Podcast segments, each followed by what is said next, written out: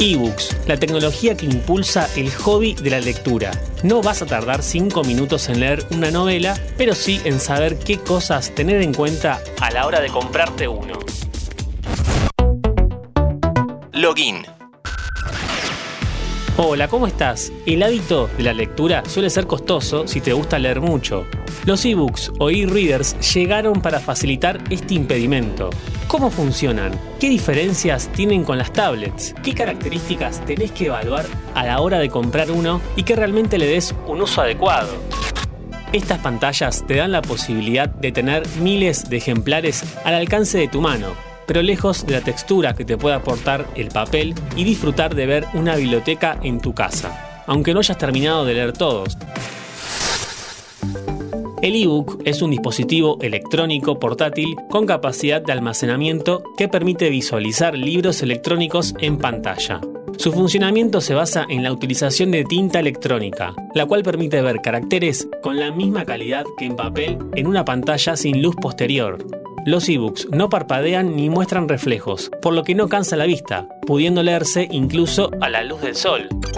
La tinta electrónica consiste en microcápsulas llenas de fluido transparente, pigmentos claros con carga positiva y oscuros con carga negativa. Gracias a una serie de electrodos detrás de estas partículas, se las atraen o repelen hacia la superficie superior, que es la que ve el lector. Lo bueno de la tinta electrónica es que consume muy poca energía, las baterías duran mucho más que cualquier otro dispositivo. Suelen estar semanas sin cargarse.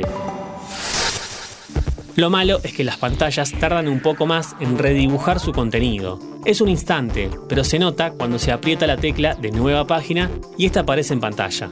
A todo esto, las tablets también permiten leer cualquier tipo de documento y aún más, visualizar videos y hasta jugar. La principal diferencia pasa por la pantalla. A diferencia de los e-readers, las tablets tienen pantalla LCD retroiluminada, cansan más la vista y a la luz del sol se complica mirarlas. Algunos modelos más modernos de ebooks, si bien no tienen iluminación posterior, tienen luz dirigida hacia la pantalla para poder leer en la oscuridad. Si ya te decidiste por un ebook, tenés que tener en cuenta un par de cuestiones. En cuanto a la pantalla, no solo importa su tamaño, sino también su calidad, la resolución y la entrega de brillo. Este último fundamental si vamos a leer en exteriores. El tamaño más común es de 6 pulgadas, la dimensión de un libro promedio, y la resolución más adecuada para una buena experiencia es de unos 300 ppp. ppp significan puntos por pulgada. Es el equivalente a la resolución en píxeles de las pantallas de TV. Los libros electrónicos admiten formatos PDF, AZW3, AZW, TXT, MOBI, PRC, HTML, DOC, DOCS, JPG, GIF, PNG, BMP y EPUB. Este último formato es uno de los más difundidos en estos dispositivos, menos en los Kindle, donde tenés que convertirlos. Es importante tener en cuenta de dónde vamos a obtener los archivos y si estamos dispuestos a conectarlo a una PC para bajar el contenido. Tenés dos formas de conseguir libros. Comprarlos en tiendas online, como en el caso de los Kindle de Amazon, que dependiendo de tu país el precio varía porque te cobran en dólares. Funciona como una suscripción de Netflix pero en libros virtuales. Otra alternativa es descargar de internet clásicos de dominio público, obras que sus derechos de autor expiraron por el paso del tiempo.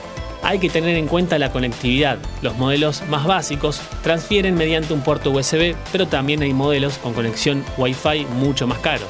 Las marcas más conocidas, además de Kindle, son Kobo, Pocketbook, Sony y muchas versiones genéricas que se ofrecen en el mercado. Si tenemos pensado llevarnos el libro electrónico al aire libre, como la playa o la pileta, mejor buscar modelos con relativa resistencia al agua. El uso de estas nuevas herramientas, al igual que con la música y el cine o series, está pasando por la discusión del derecho de autor. Habría que encontrar el equilibrio para difundir la mayor cantidad de libros y que la tecnología no pase por encima del derecho a remuneración de sus autores por sus obras. Como siempre te invito a que nos sigas en Spotify para más noticias e historias de tecnología y videojuegos. Esto es Login. Mi nombre es Lean Jiménez y nos vemos en la próxima partida. Antes de deslizar para continuar con tus podcasts favoritos, seguí a Interés General en nuestro perfil de Spotify.